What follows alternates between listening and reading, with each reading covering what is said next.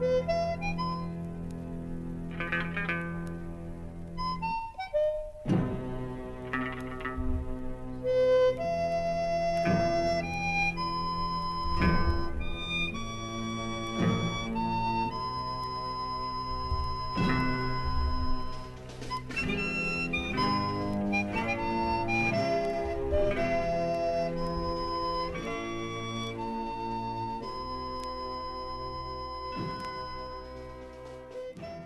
Sejam bem-vindos, pistoleiros e pistoleiras. Esse é o episódio número 54, O Bom, o Mal e o Feio Edition. Eu sou o Thiago Corrêa. E eu sou a Letícia Dacker. E, como todo episódio deste belo e humilde podcast, nos episódios pares nós fazemos a nossa brincadeirinha de o bom, o mal e o feio, comentar notícias que apareceram por aí. E nos episódios ímpares, com exceção do último, né? Que a gente já vai comentar um pouco sobre o último. É, uhum. Mas geralmente a gente tem uma entrevista, alguma coisa relacionada a um convidado. Dona Letícia Dacker, eu sei que você tem uma série de recadinhos sobre o último episódio. Ah, não, na verdade não é uma série de recadinhos, mas é um grande recadinhosão que agradecer, agradecendo a todo mundo que mandou mensagens pra Ari. Uh, a repercussão do episódio foi muito. do último episódio, né? A repercussão do episódio com ela foi muito boa, o pessoal gostou bastante do episódio. E esse nosso semi-episódio passado, que foi bem estranho, diferente do que a gente faz normalmente, né? Explicando a treta toda com ela e com o depoimento dela, deixou as pessoas extremamente tocadas, as pessoas ficaram muito preocupadas com ela mandaram muitas mensagens de carinho e agradecendo pelo que ela faz e, e, e uh, falando para ela mandar esses, essas pessoas a merda e, e continuar fazendo o que, o que, ela faz, porque é uma coisa muito bacana. As pessoas gostam muito do jeito dela se comunicar e, isso foi bem bacana de ver. Assim, eu recebi muitas, muitas mensagens de pessoas preocupadas mesmo com ela e isso foi bacana de ver, porque uh, a gente muitas vezes escuta histórias desse tipo que de repente nem tem muita repercussão, o pessoal cai matando, ou então, né, deixa passar em branco e tal, e dessa vez não. O relato dela foi muito tocante, as pessoas realmente ficaram preocupadas e realmente ficaram emocionadas. Muita gente não conseguiu nem terminar de ouvir o relato, muita gente chorou. Então foi um, uma, uma espécie de catarse coletiva, no sentido de que muitas pessoas vieram é, se confessar comigo, falar que estavam chateadíssimas, preocupadíssimas, que o pessoal é um bando de filho da puta e não sei o quê. Então, no final das contas, a repercussão acabou sendo positiva. A Ari tá melhor, tá com outros projetos na cabeça, ela vai sair dessa mais forte, sabendo tendo recebido o carinho de um monte de gente que curte o que ela faz, não só através é, da gente, porque as pessoas mandaram mensagens pra gente, mas no Twitter dela mesmo, muita gente mandou mensagem bacana. Então, é, enfim, foi acabou sendo tendo uma, um desfecho razoavelmente positivo dentro das possibilidades, né? Sim, sim. E é, foi legal. Eu queria mandar um beijo pro Paulinho, o Lisbão, pra Mariana Amaral, que tá em Lisboa, né? Tem o Lisbão e tem a que tá em Lisboa. Uh. mandar um beijo para eles que eu conheço há 800 anos. A, a Mari, que eu chamo de Nana até hoje, que era o nick dela no Mirk. Eu conheço desde que ela estava na escola e, e, a gente se acompanha, assim, acompanha uma vida da outra há muitos anos. Eu adoro ela. Beijo, Nana. Mamãe te adora. E um beijo pro Paulinho, que é um médico fada sensata, então, né, artigo raro esses dias. Queria mandar um beijo para ele. Queria mandar também um beijo pra Bruninha, que mandou. A Bruninha, ela sabe quem é, daqui de Curitiba, que tá na Irlanda, e que hum, foi a primeira pessoa a me marcar numa notícia que comentarei hoje. Eu já tinha separado ela pra bom, mal feio, mas ela foi a primeira do nosso grupo do Zap a me marcar, então falei que ia mencionar ela no ar. E aqui estou mencionando. É a notícia que você roubou de mim? Eu roubei o cacete. Quem botou primeiro na pauta fui eu. Nem vi que não tem, tá? Tá marcada, tá guardada no meu zapzinho que eu mando pra mim mesmo há vários dias, desde que saiu. Sou, pare. Então tá, né? Com essas acusações infundadas. É que agora a gente começou esse negócio de um ficar escondendo a pauta do outro pra pegar de surpresa, e aí dá esse tipo de coisa. Hoje nós tá dois foda, trouxemos a mesma notícia tal. É, eu tô olhando ele digitando. Ah, ah, ah, ah, ah essa é a minha notícia. É. tá, tá complicado. Ainda sobre o episódio hum. passado, você comentou a parte da, da área e tal, e aí eu vou comentar outra parte, né, com relação a, Sim, por favor. a questão do Spotify e tal. A gente tá com uma cacetada de gente com, entrando em contato conosco e falando sobre como ouve o episódio, como faz para para baixar, por que usa o Spotify ou por que deixa de usar. É, eu não vou aqui me atrever a mandar beijo, mandar abraço para ninguém, porque eu vou esquecer alguém e vai ser uma gafe muito idiota e eu não tenho memória para isso tudo. Foi muita gente mesmo, assim. Esse é de longe o nosso episódio que teve mais interação com o público, seja pelas sim, sim. questões do Spotify ou seja pelas questões de atos de solidariedade à área, né? Então, uhum. assim, a gente tá muito agradecido de todo mundo que ajudou e participou. E se você nunca entrou em contato conosco, Fique tranquilo, não dói. Entre em contato conosco, sempre há tempo. Nem que seja para comentar um episódio antigo tal. Hoje eu recebi um feedback do episódio número 6. Oh. Do dia Dia. Então, assim. Caramba! Sim, que é o meu xodozinho, todo mundo já sabe Você disso. Você não me passou esse comentário, é isso mesmo, produção? Eu, eu, vou passar, é porque eu recebi ele pessoalmente. Um cara aqui uh. da minha empresa ouviu. E a gente comentou oh. sobre. Então, depois eu te passo. Mas... Tá. Mas... Estava me sentindo excluída. E se você quiser entrar para esse grupinho de pessoas que conversa conosco é muito fácil. Você pode ir em Pistolando Pod no Twitter ou no Instagram. É. ou então mandar um e-mail para contato@pistolando.com ou então entrar no site pistolando.com, lembrando que não tem BR, e deixar um comentário no site. A gente lê tudo, os comentários inclusive enquanto não passarem por moderação, por aprovação, é, eles não aparecem no site. Então, se o seu comentário aparece no site é porque a gente já leu. Uhum. A gente lê tudo, a gente responde na medida do possível, a gente sempre tá, tá de olho nesse tipo de coisa e não se acanhe. A gente gosta muito de saber o que está acontecendo do outro lado do fone de ouvido. Sim, senhor. Dito isso, podemos prosseguir, dona Letícia? Eu acho que sim, vambora. Bem, bom, mal e feio, você tem dois bons, eu tenho dois bons, então você começa porque eu fui ditadorzinho. Tá bom. Eu vou. Eu escolhi duas notícias boas hoje e não tenho nenhuma notícia má, porque eu estou good vibes depois de um ótimo fim de semana com um monte de gente querida, incluindo o senhor, seu Ranzinza, meu Ranzinza de estimação, e a Bia que vocês já conhecem. Beijo, Bia, lá das Desqualificadas. E o, a família Atêncio, que estava aqui, que são os nossos, são nossos catárticos. Inclusive, catarse.me barra pistolando, para quem quiser apoiar a gente e participar do nosso grupinho lá. Uh, e foi um fim de semana ótimo. Teve Oscar, teve lasanha, teve um monte de coisa. A gente riu pra caramba. Foi muito legal. Eu tô super good vibes. Então eu falei, não vou nem procurar notícia ruim para não quebrar essa vibe, entendeu? Então, só notícia boa e bizarra. E mesmo a bizarra também não é ruim, tá? Então vamos lá. Então tá. Então manda ver. A minha primeira notícia, as duas boas são de 31 de janeiro, na verdade, agora que eu tô vendo, né? E eu não fui procurar veículos alternativos, bizarros, estranhos, que nem seu Thiago faz, por falta de paciência mesmo. Essa notícia foi a que a Bruninha tinha me marcado e eu já tinha separado ela, porque, né? Não tem como não marcar isso como uma notícia boa, né? Embora seu Tiago tivesse considerado colocá-la no feio. Mas como é que pode achar feio isso? Eu não entendo. É, é mais pela bizarrice da situação. Não, não tem nada de bizarro, é belo e moral. Presta atenção. É uma notícia que saiu no Extra, dia 31 de janeiro agora. E a manchete diz: mulher rouba 40 vibradores no valor de 9,4 mil reais e distribui a vizinhas na Espanha. A única coisa errada dessa notícia é esse preço alto. Só isso. Porque o resto é tudo maravilhoso. É uma. uma a, saiu é, inicialmente na, na, num jornal Valência Diari, que é um uma, um jornal catalão. Inclusive era de onde eu traria essa notícia. Pois é, mas eu estou facilitando para o leitor e estou colocando o link do extra. É uma notícia bem curtinha, porque a notícia é isso mesmo. No dia 23 de janeiro, uma mulher roubou 40 vibradores da marca Satisfyer, que se não me engano é o sugador de clitóris, que inclusive recomendo, e distribuiu uma parte a vizinhas e outra a um clube de massagens na Espanha. Isso aconteceu em uma cidade da província de Alicante. Ela chegou a ser presa pela Guarda Civil espanhola, mas depois foi solta para aguardar o julgamento em liberdade, segundo a imprensa local.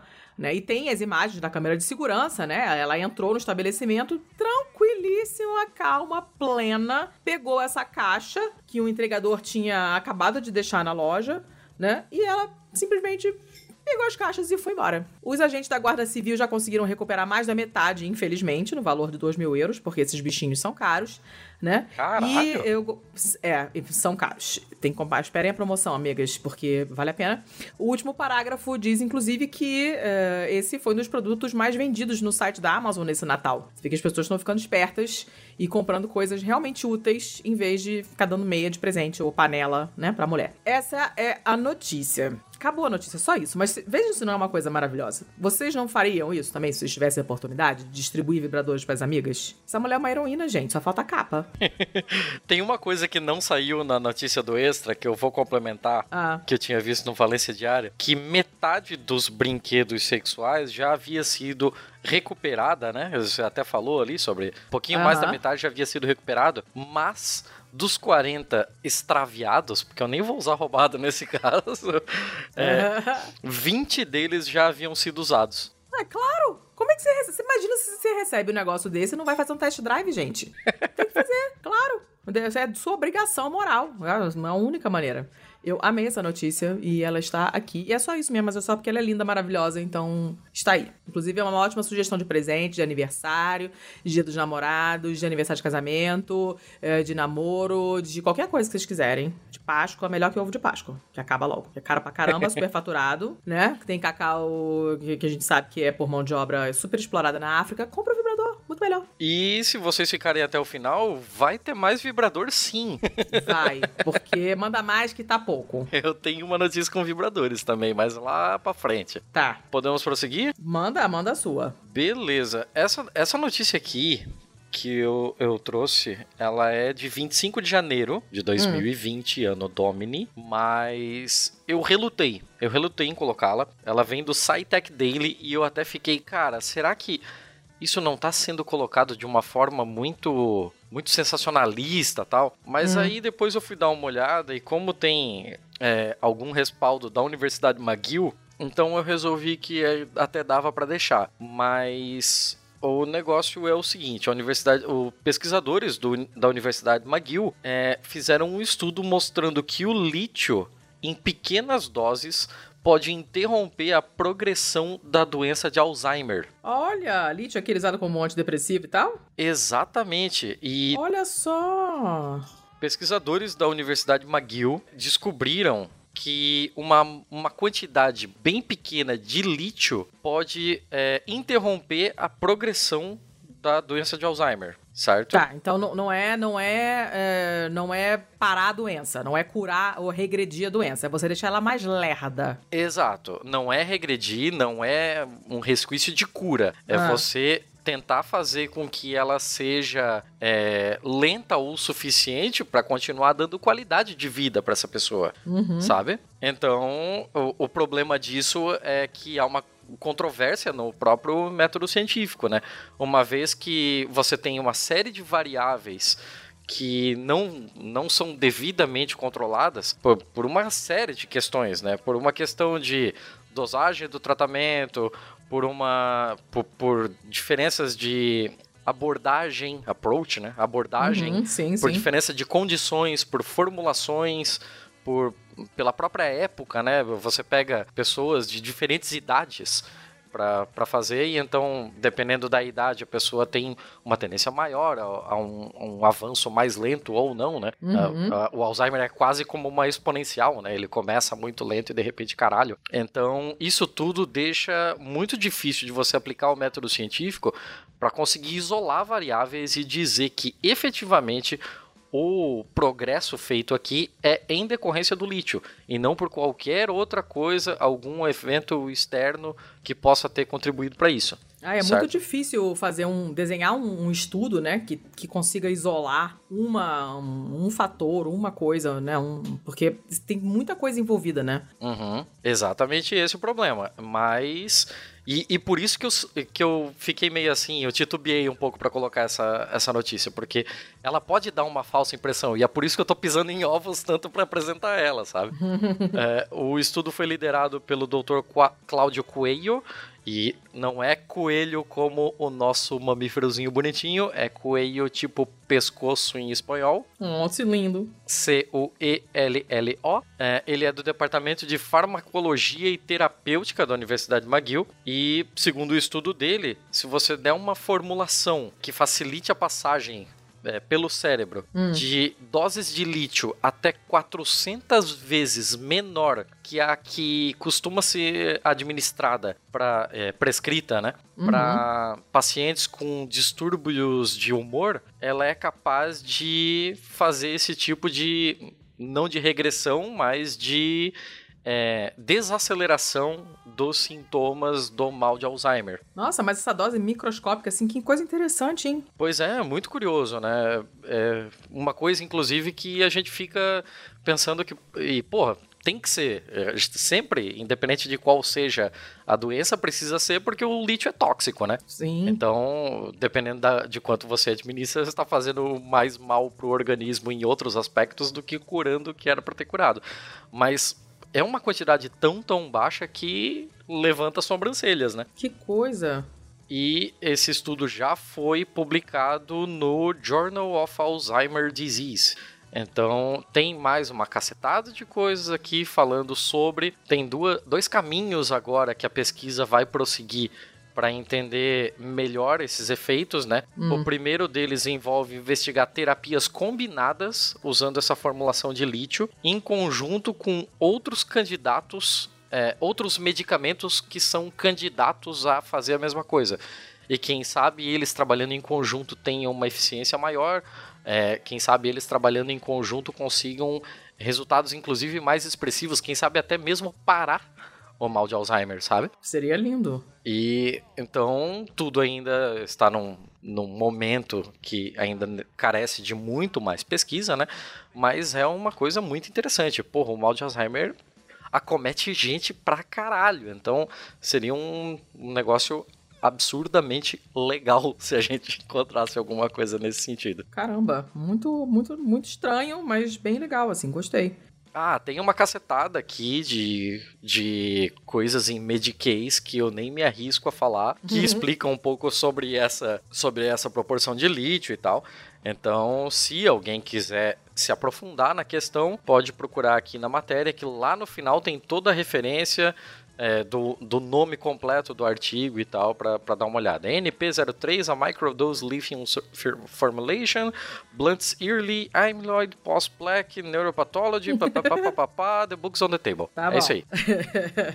tá bom, é uma boa notícia. Caramba, essa, essas doenças são, são extremamente arrasadoras para a família, inclusive, porque elas têm um curso arrastado, a pessoa vai degradando aos poucos e você assistir a essa degradação além de ser muito doloroso, né? Isso é, é, acarreta uma série de custos para quem para quem pode pagar, né? Porque é, é, você tem que ter uma cuidadora, uma pessoa cuidadora ou cuidadora, uma pessoa que tome conta desse paciente que não consegue fazer nada sozinho, a pessoa é, é esquece tudo, né? Eu me lembro que eu tive um colega na, na, na faculdade que é, a avó tinha Alzheimer. E ela chegou num ponto em que ela se olhava no espelho e falava: Quem é essa velha que fica me perseguindo? Toda vez que eu olho para algum lugar, eu tô vendo essa mulher atrás de mim porque ela não se reconhecia mais como velha, né? Essa memória mais. Caralho. É, a memória dela tinha regredido até um ponto no, no passado em que ela era jovem ainda.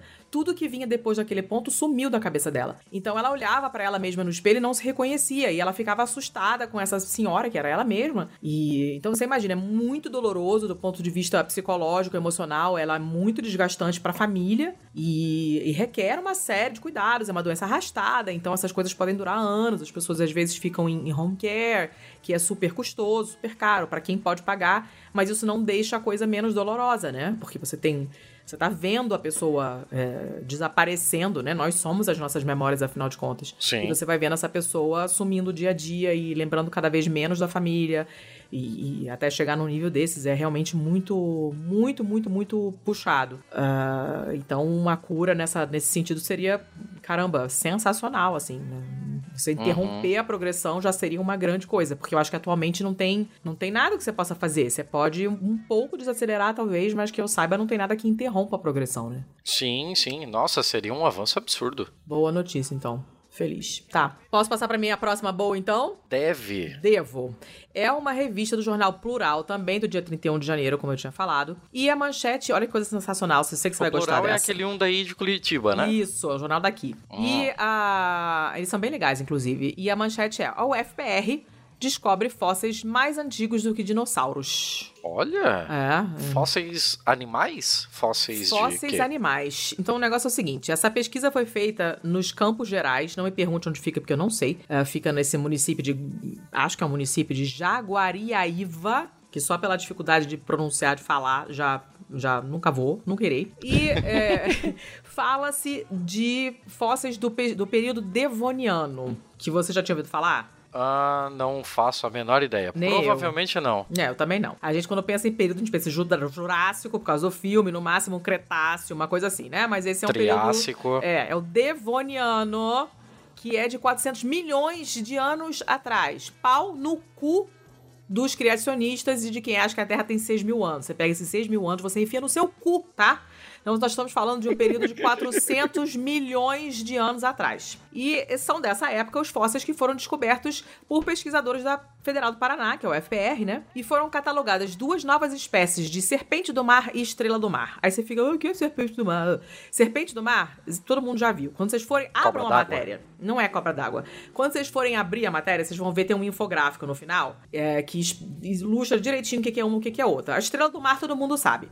Essa serpente do mar, você olhando, a gente que é leigo, que não sabe nada dessas coisas, acha que é uma estrela do mar com um bracinho é, meio tentaculoso. Mas não é. Essa que tem o bracinho que parece um tentáculo é a serpente do mar. Porque, ao contrário da estrela do mar, ela usa esses braços para se arrastar no fundo como uma cobra que desliza no fundo. Ela, ela usa esses bracinhos que serpenteiam para se mexer, para se locomover no mar. Os bracinhos da estrela do mar não serpenteiam. Então, basicamente, a diferença é essa, tá? O que é Ok. legal é que eles foram batizados, essas espécies novas foram batizadas é, em homenagem ao Paraná, né? Então a estrela do mar se chama Paranaster crucis. E a serpente do mar tem o nome de Marginix notatus, que eu não sei de onde que veio isso, mas eu achei lindo. E a descoberta dessas novas espécies foi publicada recentemente numa revista científica internacional, que é a Journal of South American Earth Sciences, que pega todas as ciências da Terra, principalmente em questões relevantes para América do Sul, América Central, Caribe, México e Antártica. É levemente abrangente. Ah, e aí, esse trabalho mostra a diversidade e a peculiaridade das espécies que viveram nos mares polares e ah, também na, na, na a riqueza fossilífera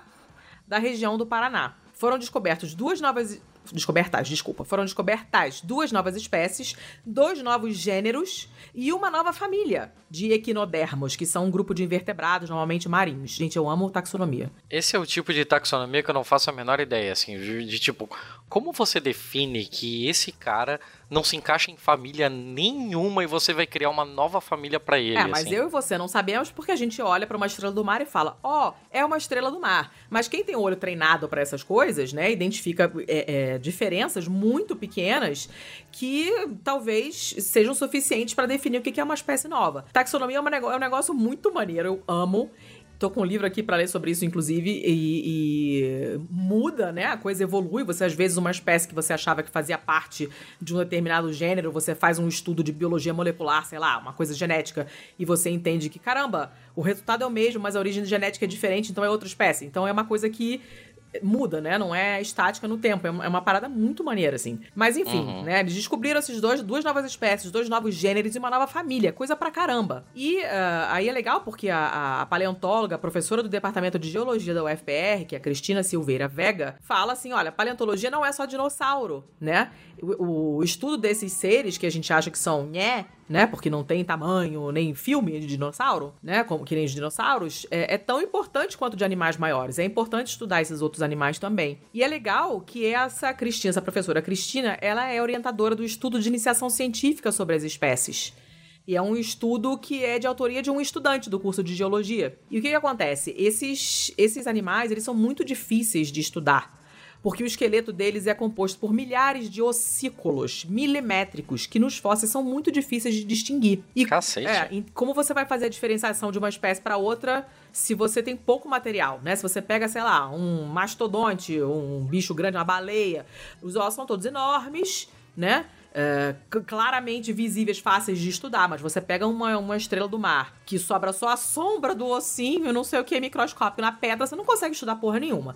Mas esses fósseis são lindos, se vocês olharem a foto, assim, é muito bonito, perfeitinho, assim, é maneiríssimo de ver, né? Só que aí, quando eles foram é, descrever essas amostras coletadas, eles notaram uma série de características peculiares que não se encaixavam em nenhuma espécie coletiva. Né? E aí, para isso, você tem que fazer uma descrição morfológica detalhada da espécie. Isso se faz toda vez que se descobre um animal e tal. Você vai olhar e vai falar, sei lá, o braço sai a 90 graus do corpo e tem não sei quantos ossinhos em vez de não sei quantos outros daquela outra espécie. E pra gente que não conhece, a gente que é leigo, a gente olha e acha que é só uma estrela do mar. Mas quem conhece, né, os estrelas do marólogos, vão olhar e vão bater o olho e falar: ah, não existe outra estrela do mar que nem essa. E foi assim que apareceu o bichinho, os bichinhos novos. Isso é muito legal. Ah, que louco. É, e aí você tem uma, um impacto na área de geologia, esse tipo de descoberta, e esse estudo também contribui com um projeto de extensão chamado Divulgando a Paleontologia na Educação Básica, que leva a paleontologia para crianças nas escolas, né, para explicar a importância deles, o que, que você aprende com esses, com esses fósseis e tal. É uma coisa muito, muito maneira, porque você estudando é, o fóssil, você entende, sei lá, de repente, o que, que ele comia, né? Muitas vezes você consegue. Como é que ele. É, você pega aquela pedra onde ele está fossilizado, você estuda de que era geológica aquilo era. E aí você entende, poxa, se tem um bicho do mar nessa pedra do material tal, num lugar não sei o quê, quer dizer que é não sei quantos milhões de anos atrás tinha uhum. água aqui. Então você tem toda uma importância geológica você tem uma importância biológica, você tem uma importância paleontológica. É muito, é muito, muito bacana. E você levar isso para as escolas é muito legal, né?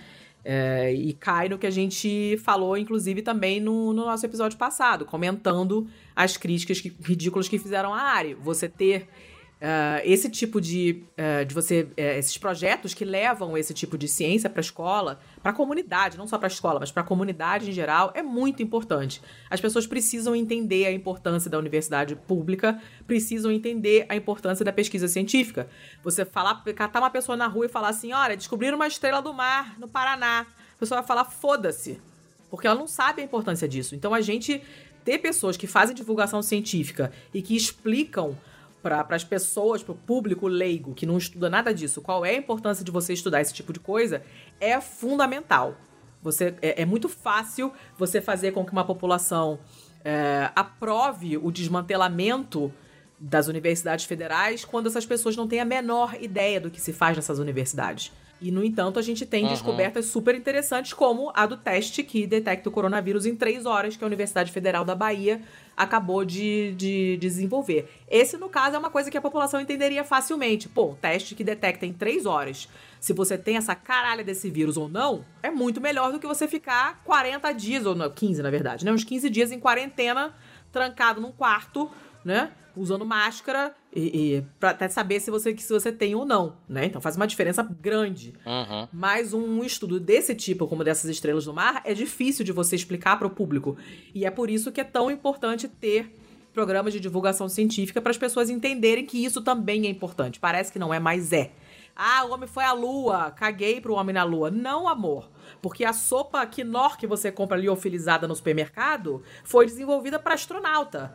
Então, se não tivesse o astronauta lá comendo comidinha liofilizada, reidratada, você também não tinha sopão quinó.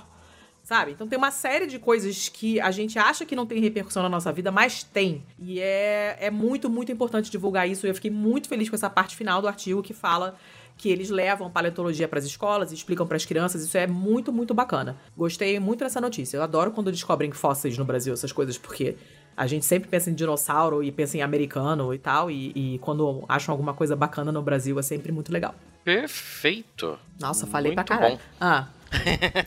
é biologia marinha, Não. você percebe que eu tenho essa inclinação, né? A pessoa ficar me sacaneando. É, é biologia marinha, Mais eu sei que você vai trazer uma coisa. Temos biologia marinha de uma maneira meio tangencial, mas tem. O bichinho do mar tá lá. Não consigo ah, evitar. O meu olho vai direto. Não sei nem porquê, porque não gosto de praia, não gosto de mar, não gosto de mergulhar, nada disso. Mas Sei lá, eu gosto. Tá, vai lá pra, pro, pro seu o que agora? Você tem o mal? Eu tenho mais um bom ainda antes do meu mal. Ah, você tem mais um bom, é verdade. Vai. É aquele com aquele pequeno e suave título. Então, o, essa notícia vem do Daily Mail. E o Daily Mail tem esse péssimo hábito de fazer títulos gigantescos que praticamente toda a história tá falada na porra do título. Hum. Então, dessa vez eu nem vou falar o título, tá. eu vou direto pra história. Essa história é de 28 de janeiro de 2020 e ó, ó imagina a, a vida desse cidadão aqui. O nome do cara é Dr. James Hu Hum. e a matéria começa com Dr. James Hu deveria ter morrido anos atrás. What?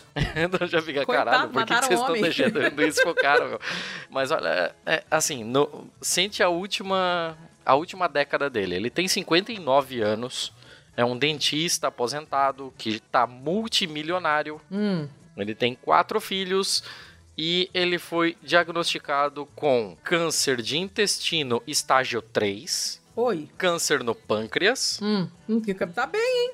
câncer no fígado Oh. e câncer de pele. Gente, o cara fez o bingo dos tumores. O cara tava praticamente podre É, ele por realmente dentro. assim. deveria estar morto. Entendi a primeira frase. É, Ah. Ele deveria estar morto. Então, lá em 2010, chegaram para os três filhos mais velhos dele, que na época ainda eram crianças de colo, Hum. e falaram, inclusive, que muito provavelmente ele não iria resistir a uma operação de nove horas para remover um tumor vasto do seu intestino. Um ano depois, é, ele incrivelmente sobreviveu. Sobreviveu a isso.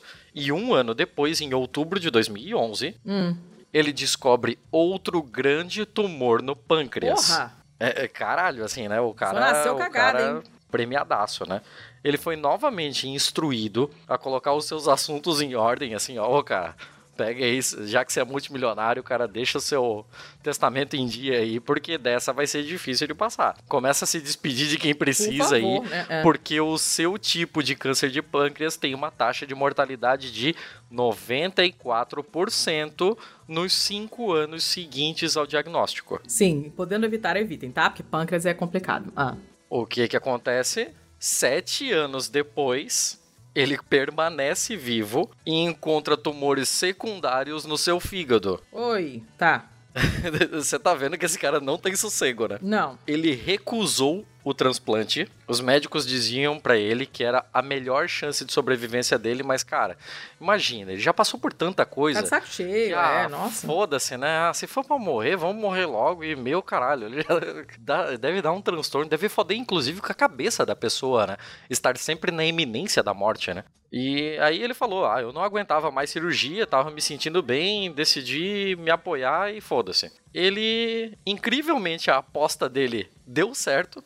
Mesmo sem o transplante, ele sobreviveu e ele foi considerado um raro sobrevivente de longo prazo de um câncer metastático. Um, um câncer com metástase, caralho. Ah, tá, tá bom, entendi. Ok. Então, é, parece que toda vez que o câncer ocorre, os glóbulos brancos dele, Hum, que, que também são conhecidos como células T, hum. Que são parte do sistema imunológico, eles atacam agressivamente os tumores dele. Então, ele tem uma genética totalmente privilegiada que fez com que ele conseguisse, com o sistema imunológico dele, lidar com todas essas, essas adversidades. Bicho, mas isso é muito bizarro. O cara tem um, um exército. Que coisa maluca. Que células são essas? Super. O cara é, é, é tipo Wolverine. assim. É. Então, desde outubro de 2018, tem especialistas em imunologia, em, em, em câncer, em, em oncologia, né? Uhum. Que estão estudando o DNA e as células desse maluco aqui, porque talvez ele possa ser a chave para um tratamento novo contra o câncer. Mas que loques. Imagina o naipe disso. Talvez seja a primeira vez que um multimilionário vai servir Alguma alguma coisa. coisa. Caraca, cara. Que louco isso. As descobertas anuncia- iniciais né, anunciaram o que pode levar o maior avanço na terapia do câncer por décadas. Uau. Que maneiro. É muito maluco como Que essas coisas maneiro, aparecem, é. né? Então, eles estão chamando as células dele de células T supercharged. Oh. supercarregadas, assim. Elas não apenas conseguem reconhecer as células cancerígenas, como elas atacam e matam. Gente, multifunção, adorei. E eles já conseguiram fazer com que isso fosse reproduzido em laboratório. Então isso acontece fora do corpo dele também. Gente, que coisa maneira. Tô amando isso. Então, inclusive, o que, que eles fizeram? Eles tiraram essas células dele, Hum. reproduziram em laboratório, pegaram células cancerígenas de outros pacientes e fizeram interagir com as células T dele. E ainda assim elas reconheceram e mataram. Olha que danadas. E isso, isso funcionou para câncer do pâncreas, do fígado, de mama, câncer de cólon e melanoma. Gente, são todos cânceres pavorosos de ter. Então, assim, ainda não existe, claro, um desfecho, né? Isso vai requerer, isso requer um estudo do cacete, mas é um prognóstico muito maluco, assim. Adorei. Esse cara pode ser tipo o elo perdido na cura do é, câncer, não assim. pode morrer atropelado, né? Essas coisas assim, porque aí fudeu, né? Fica vivo, filhinho, fica vivo, não morre não. Mas já tem uma cacetada de coisa dele guardada pro laboratório aí. Não, tudo bem, né? Mas deixa, deixa ele estudo, vir. né? Gostei, muito. Uma responsabilidade considerável. Sim, muito legal, muito interessante. Agora, depois de ter passado por essa porra toda, você ainda tem que carregar mais essa responsabilidade, Ah, né? quem manda? De quem sabe. É o fardo de ser multimilionário. Eu, hein? Cara, na- nada mal, assim. A matéria é enorme, a matéria tem uma cacetada de coisa, tanto sobre a vida dele, sobre essa porra das células T, sobre a opinião dele e da família dele sobre essa parada toda. Ai, vou ler. É muito maluca e, claro, tem aquele sensacionalismozinho, aquele negócio de bem humoradinho, que é a marca do Daily Mail, né? Mas é muito legal a matéria. Gostei. Lerei, lerei lá. É, eu, eu tô trabalhado na medicina hoje, né? Tamo bem. Tá, gostei. Você tem notícia ruim pra cancelar essa, essa tanto de coisa legal? Eu tenho uma notícia ruim. Na real, ela é, ela é antiga já. Hum, Ela é de outubro. hum. Mas, de qualquer forma, eu acabei trazendo aqui porque, né? É. Essa matéria vem do San Diego Reds, Ih, que vocês podem imaginar que é um, um jornal de San Diego, né? oh. A matéria, a chamada é a seguinte: estão destruindo os gigantes do deserto para construir o muro de Trump.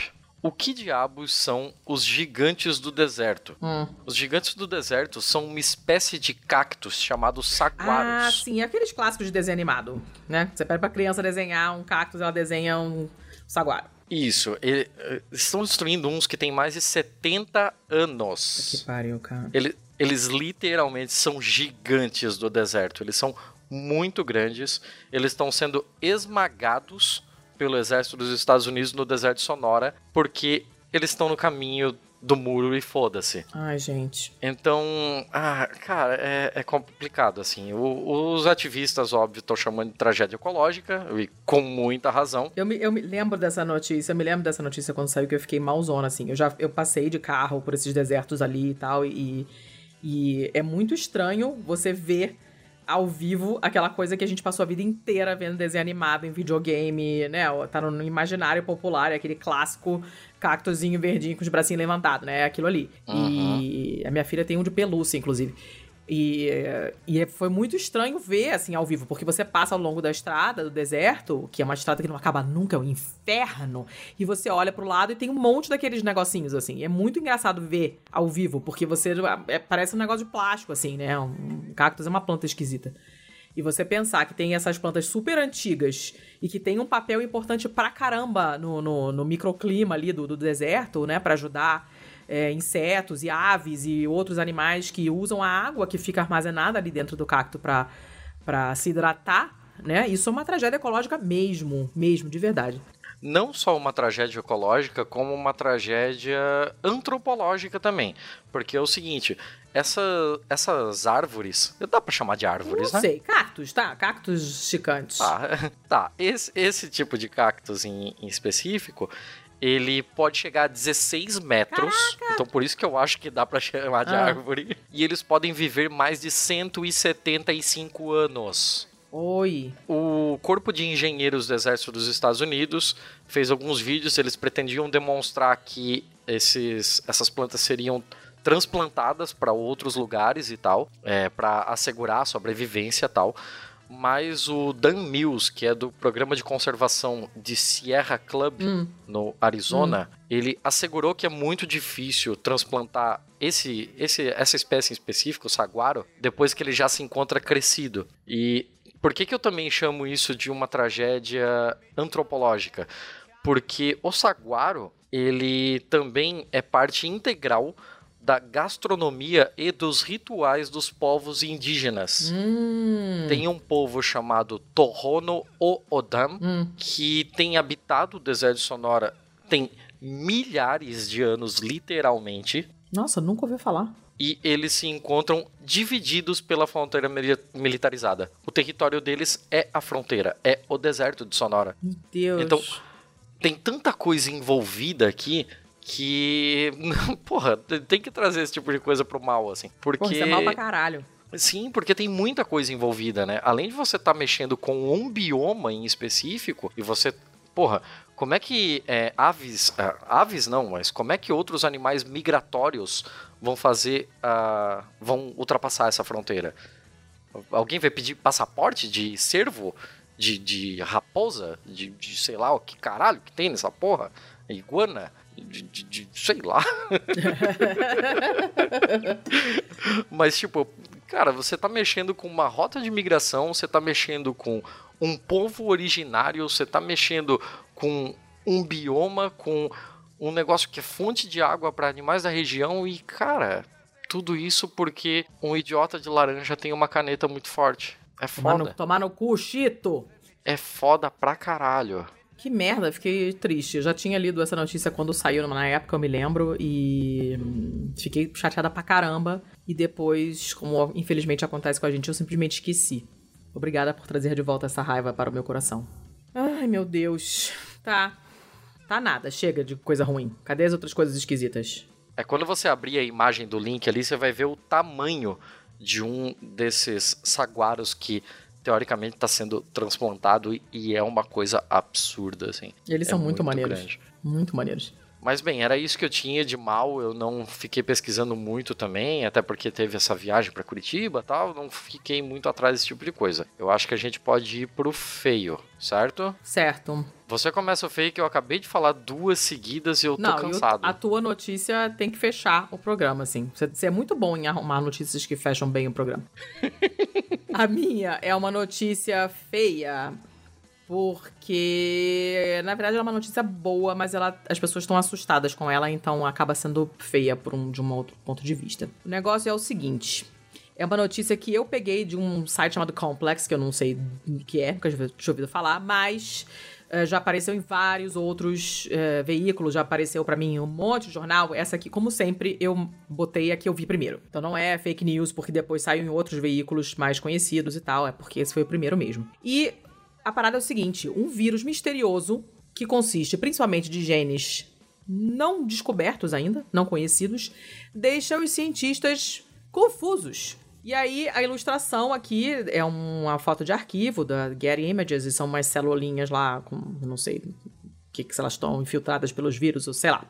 E é um vírus que foi descoberto no Brasil, mais especificamente em Belo Horizonte, no Lago da Pampulha. Hum. E ele foi chamado, olha que maneiro isso, gente, foi chamado de Yara vírus, por causa da Yara, né, da, da, da mitologia indígena, né, que é a lá, uhum. deusa das águas e tal, e se chama Yara vírus. Eu achei isso sensacional. Amei esse nome. A coisa interessante desse organismo, que também é um pouco assustador, e é por isso que as pessoas estão meio que surtando, é que 90% dos genes desses vírus nunca foram vistos antes. Como assim? Simplesmente eles usaram protocolos padronizados para fazer uma análise genética para descobrir o que, que era, porque eles identificaram, viram esse vírus. Poxa, não conheço esse vírus. Vamos ver de que família ele é. Foram lá fazer os testes genéticos para ver se tinha genes em comum com outras famílias conhecidas e não tinha nada. 90% não tinha nada conhecido. Tipo, não tem nada em banco de dados do mundo inteiro que reconheça esses 90% do material genético desses vírus. A pessoa ficou, tá. what? tá, tá, como, como assim? Bom, vírus é um negócio muito estranho. Não sei o que vocês sabem a respeito de vírus, mas o vírus, ele é, é, é, vivo, mas também não é. Porque a única coisa que o vírus faz é se duplicar. Ele não se alimenta, ele não consome nada, ele não excreta nada, ele não ataca nada, ele não fagocita nada, ele não faz nada. A única coisa que ele faz é se reproduzir. Só, mais nada. Então ele tá vivo? Tá, porque tem material genético. Mas também não tá, porque ele não consome energia, ele. Sabe, é um negócio esquisito, né? Tá, e ele transmite doença, alguma coisa assim? Pera não. Aí, calma, Beth. Aí o ah, vírus ah, é, é, constituído de uma. Todos os vírus são assim: uma cápsula de proteína e dentro material genético. Essa cápsula pode ter um monte de formas diferentes. Esse material genético pode ser DNA, pode ser RNA, pode ser umas coisas diferentes, tá? E a partir desses genes que formam a cápsula e dos material genético lá dentro mesmo que, que faz ele se reproduzir, que é só isso que ele faz mesmo, você consegue identificar que família de é, que ele, a que família ele pertence. Então você tem coronavírus, é uma família, na verdade, de vírus que tem uma certa característica genética. Você tem, sei lá, os arbovírus, que são aqueles que causam é, zika, dengue, essas merdas todas que tem normalmente vetor é mosquito. Tem os flavivírus. Tem também. flavivírus, tem retrovírus, tem um monte de classe de nomes de famílias de vírus. A taxonomia, ó, a taxonomia de novo. A taxonomia dos vírus é igual a dos outros seres vivos. Você tem família, gênero, espécie, não sei o que, tem mais ou menos essas coisas todas. E aí, o que, que, você faz quando você acha uma coisa que você não sabe que é? Você pega o material genético, bota numa máquina maneiríssima e ela faz o estudo molecular dessa do material genético dessa coisa que você descobriu, desse ser. E vai falar, olha, tem 60% dos genes em comum com o coronavírus, tal. Aí você fala, ah, então é um coronavírus. Bota na caixinha lá do coronavírus. Esse aqui, quando foram fazer o estudo, 90% dos genes não batiam com nada que já tinha nos bancos de dados. A máquina não identifica. Porque não tem, você só consegue identificar o que você já conhece, certo? Não tem, nada. Aí as pessoas ficaram, what? Como assim? Que porra é essa? Um vírus totalmente novo e não é só novo no sentido de, ah, é um novo coronavírus, que nem esse da China. Não é um novo coronavírus. É um vírus que ninguém nunca soube que existia. Mas que caralho ele faz? Me explica. Ele infecta amebas. Amebas? É, ele foi encontrado nesse lago. A ameba gosta de aguinha, tá? É, e ele infecta amebas. Ele infecta amebas. O legal, digamos assim, né? É que uh, esse, esse vírus, ao contrário de outros vírus que infectam amebas, e sim, existem muitos vírus que infectam amebas, existem vírus que infectam bactérias, existem vírus que infectam plantas, não é só, a gente fica pensando em vírus, a gente pensa só no resfriado, no máximo no HIV, né?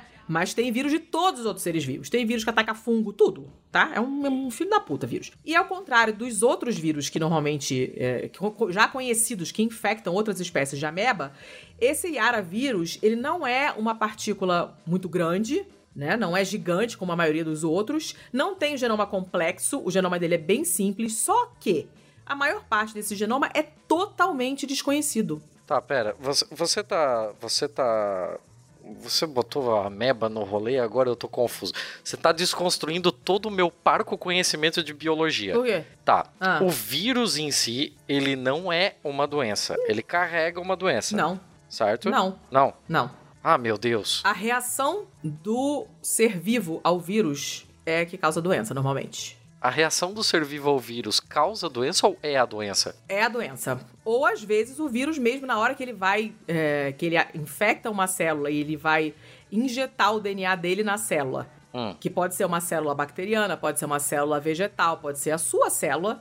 O vírus chega na sua célula, injeta o DNA dele, e o DNA dele chega para o material genético da célula e fala: sai daí, agora você vai produzir mais de mim mesmo. Faça cópias de mim. Perdeu, perdeu, é tudo nosso.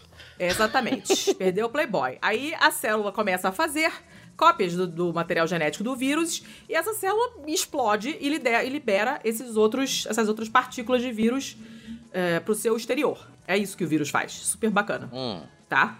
Tá. Só que aí, a, a gravidade da doença é, depende de como o seu corpo reage também não só do vírus em si, da virulência do vírus. A palavra virulenta, obviamente, vem de vírus, mas não se aplica só a vírus. Né? Um vírus que é muito virulento é um vírus que, é, que faz esse ataque de forma muito forte e causa uma reação muito forte e se transmite também muito facilmente. E uhum. tem outros que não. Então você pega um resfriado bobinho, não é uma coisa grave, teu corpo consegue lidar com aquilo. Lembrando que resfriado passa com, sem ou apesar de médicos e de remédios. Ele vai passar sozinho. Não adianta você tomar suco de laranja, não resolve merda nenhuma. O tempo do vírus é aquele ali e acabou. Nada do que você fizer vai diminuir o ciclo de vida, entre aspas, do vírus. Nada. Então esqueça, um remédio é só para os sintomas, pra você não achar que tá morrendo. Mas o vírus em si pode diminuir o seu ciclo de vida, né? É, dependendo da doença, sim, né? Então você tem vírus como, por exemplo, do HIV, que acaba com o seu sistema imunitário, ou acabava, né? Hoje a gente tem é, o coquetel que segura a onda, as pessoas vivem vidas normais, uhum. né? Mas assim que a doença apareceu, era um vírus que dizimava o sistema imunitário. Ele ia direto nas células de defesa. E aí você não, não, você morre de outras coisas. Tanto é que as pessoas não morriam de HIV. As pessoas morriam de uma pneumonia imbecil, de uma uhum. meningite por uma outra coisa idiota que ninguém tem. Mas como ele não- as pessoas têm sistemas imunitários normais, né? Tranquilos, funcionando normalmente, vem aquele, ou aquela outra bactériazinha, chutam, acabou, resolveu o problema. Mas a pessoa que não tem sistema imune porque tem o HIV, ela vai pegar essa pneumonia imbecil e vai morrer daquela pneumonia. Ela não vai morrer do HIV. Uhum. Entende? É, Tá. é uma coisa meio que indireta, mas tudo bem. Esse vírus infecta a ameba. Não sei o que ele faz com a pobre da ameba. Não sei se ele mata a ameba, se ele deixa a ameba resfriada. Não sei o que ele faz. tá? A ameba tá lá e o, a porra do vírus tá infectando a ameba. Só que esse Eu, vírus. eu- ninguém eu não vou nem interromper porque eu sei lá o que é uma ameba. Como você não sabe que é uma ameba? Foda-se a ameba. Você nunca chamou ninguém de ameba? Ah, eu chamo pessoas de ameba porque foda-se as amebas, assim. É, tipo, ameba, o que uma ameba interfere na minha vida? Eu caguei pra ameba. Tem ameba que come a sua córnea. Você pode ficar cego com essa ameba, tá?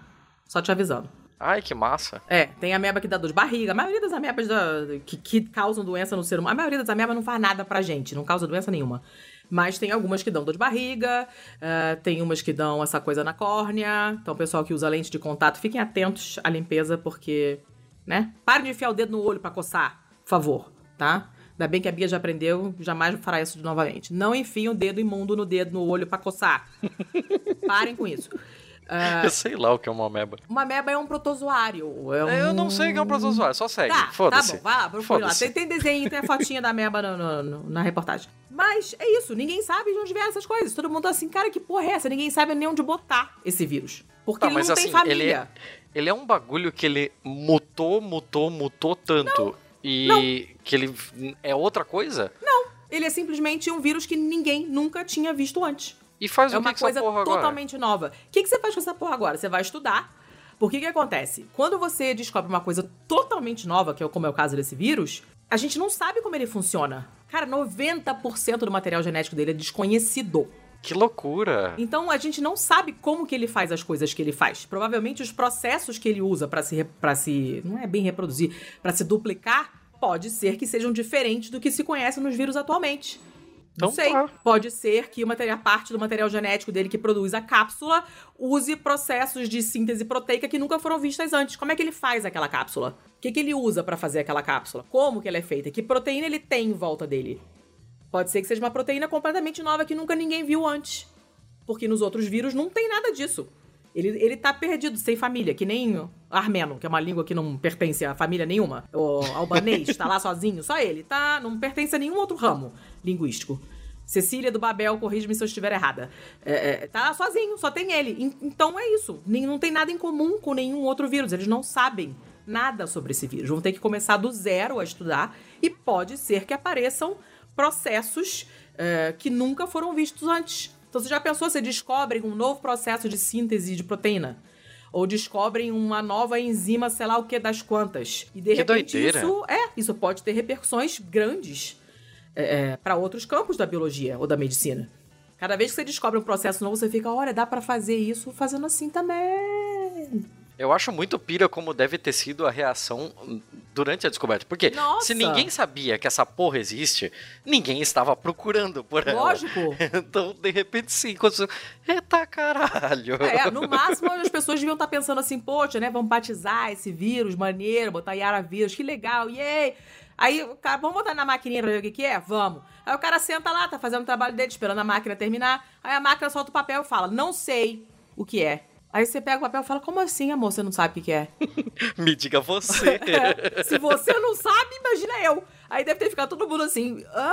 ah, que pira, que doideira. Muito doido, né?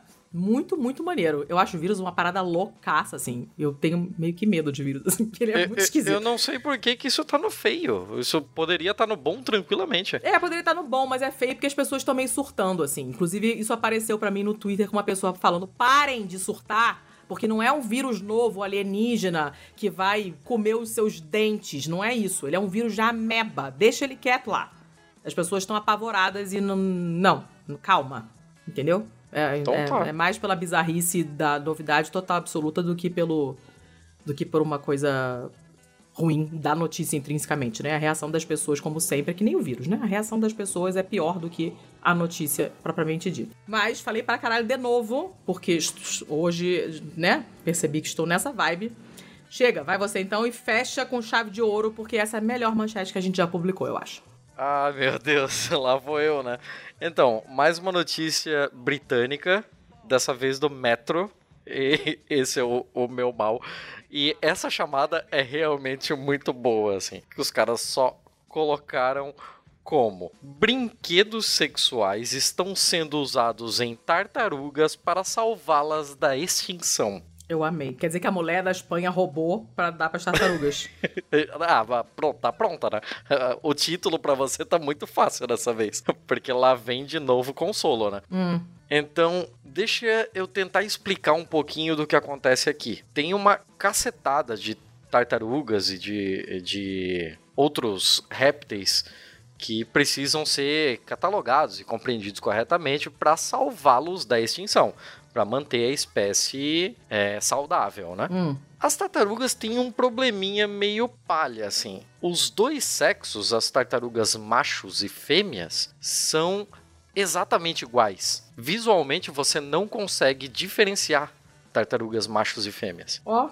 Então, até o momento, o que você poderia fazer para diferenciar uma da outra é fazer um pequeno corte no casco hum dela, na, na parte de baixo, né, na parte da barriga e tal, para ter acesso ao local onde estão os órgãos genitais dela e entender o que exatamente é esta tartaruga. Que coisa complicada! Meu Deus do céu! Exatamente, e isso tem uma série de problemas, porque aumenta pra caralho, por exemplo, o o enfraquecimento dela, né, por conta do sistema imunológico, que vai ter, querer tratar esse corte, hum. e também vai causar, possivelmente pode causar uma infecção fatal. Não é legal, né, ser cortado, vamos combinar? Não, nunca é legal, né? Hum. Nunca é legal. Então, como o, o sexo dela tá escondido e você não quer fazer um corte, o pessoal resolveu que legal mesmo era estimulá-las com dildos. Simples assim. Pera,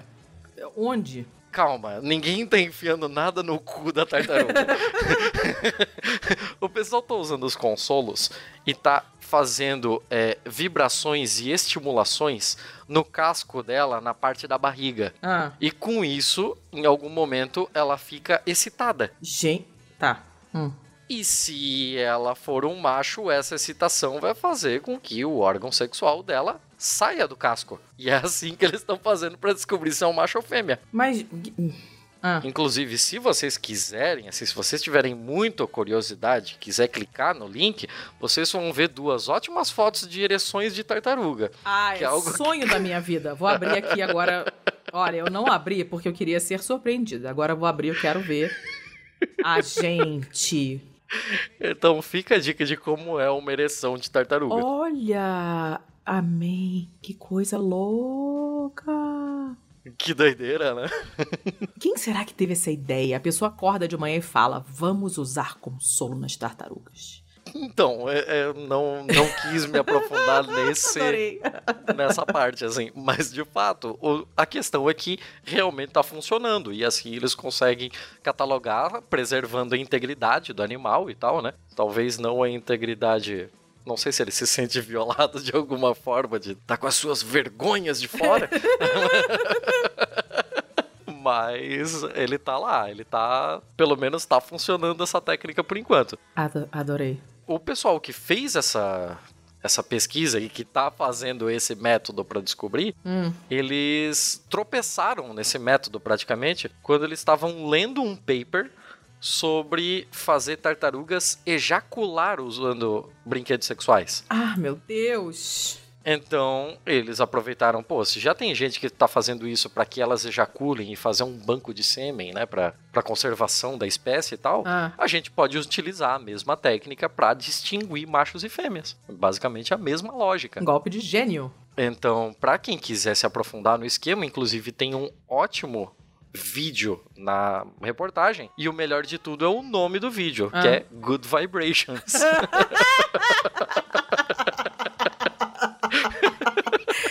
Ai, que coisa maravilhosa!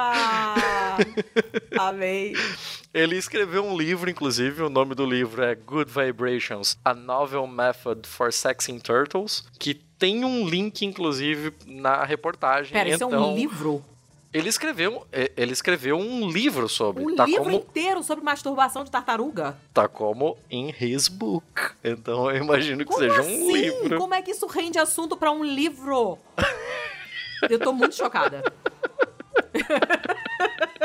Tô muito chocada. Se alguém quiser me mandar um livro de presente, eu agradeço. Porque agora eu estou chocadita. Eu não, eu não faço a mínima ideia de como ele conseguiu escrever um livro inteiro sobre, Eu também não sei, mas eu tô achando sensacional.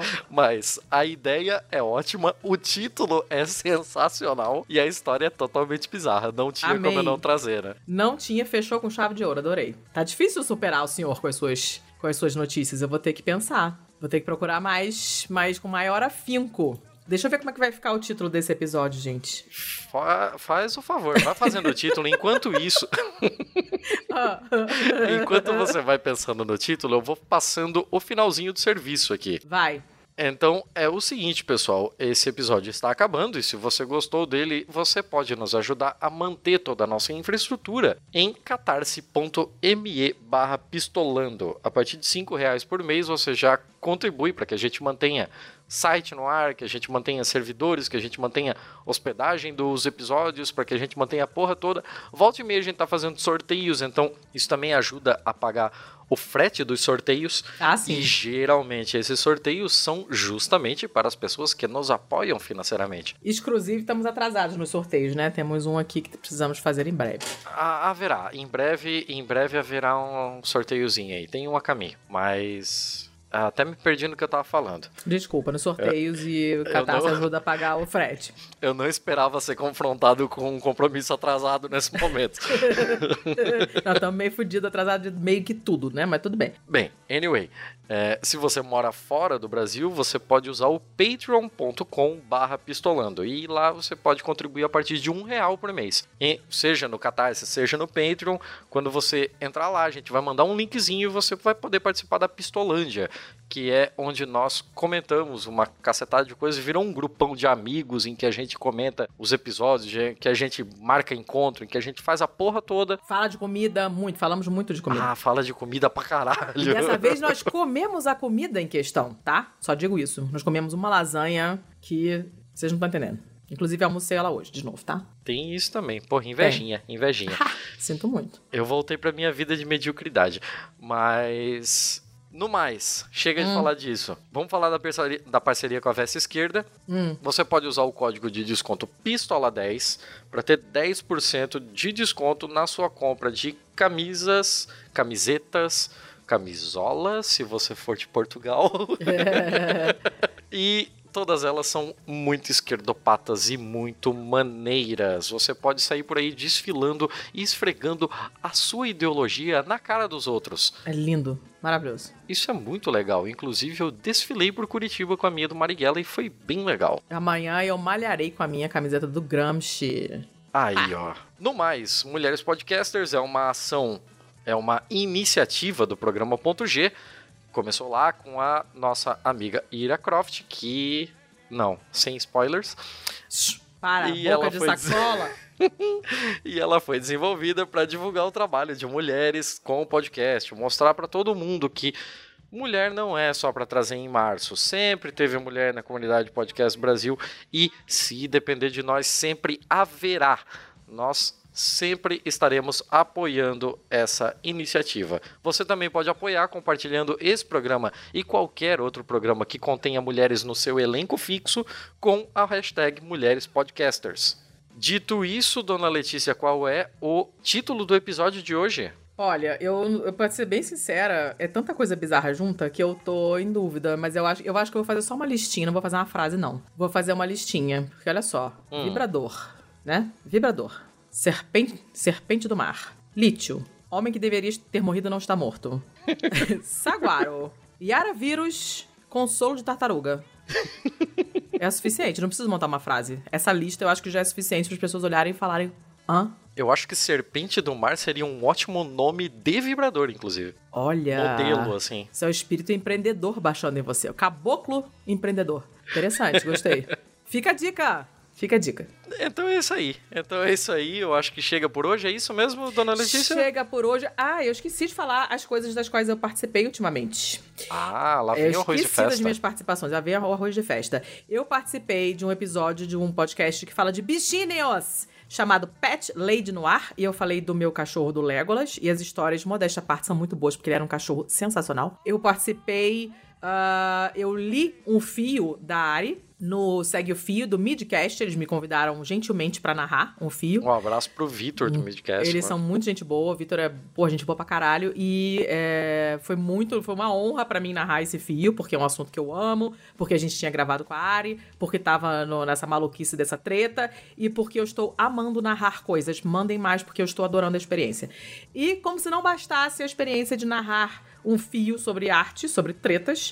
Uh, eu narrei também um conto erótico para o podcast Sexo Explícito, que eu já, inclusive, recomendei aqui no Pistolando, que é o da Pri Armani, que está organizando também o iPod. Uh, e que também é muito gente boa. A gente encontrou com ela, eu encontrei com ela em São Paulo no passado no evento do Spotify, Spotify de Cuerrola. E foi a minha primeira experiência narrando uma coisa do gênero. Então eu gostaria de ouvir o feedback de vocês por favor, me digam se narrei direitinho ou se eu não nasci para isso. E acho que por enquanto é só isso. É isso? É o que eu tô lembrando, é só isso. Minha, minha tabelinha, minha lista tá desatualizada. Mas eu acho que é só isso. Beleza. É, é então fica, fica aí. Escutam esses episódios que são todos muito bacanas. Que eu não narro coisa chata porque tem mais o que fazer. Então, ouçam. É, compartilhem, deixem feedback e digam pra gente também o que, que vocês estão achando dos nossos episódios. Obviamente, porque feedback sempre é bem-vindo. E essa enxurrada de comentários sobre é, a área e a treta toda foi. E o Spotify também, né? Tem bastante gente pedindo conselho sobre qual agregador usar no lugar desta merda desse Spotify. Então, continuem mandando comentários que a gente gosta bastante. Sim, e sobre feedback, principalmente para você arrombado que não está gostando dos nossos episódios. Como você espera que a gente melhore se você não avisa pra gente que tá ruim, caralho? Pois é, fica difícil, né? A pessoa reclamando com ela mesma é, é muito complicado. Então, mandem um recadinho, a gente não. A gente é casca grossa, pode, pode deixar que a gente não vai ficar chorando no cantinho em posição fetal. A gente vai tentar melhorar. Então, mandem, tá? Mandem biscoito e mandem porrada também. Então, até semana que vem. Beijo.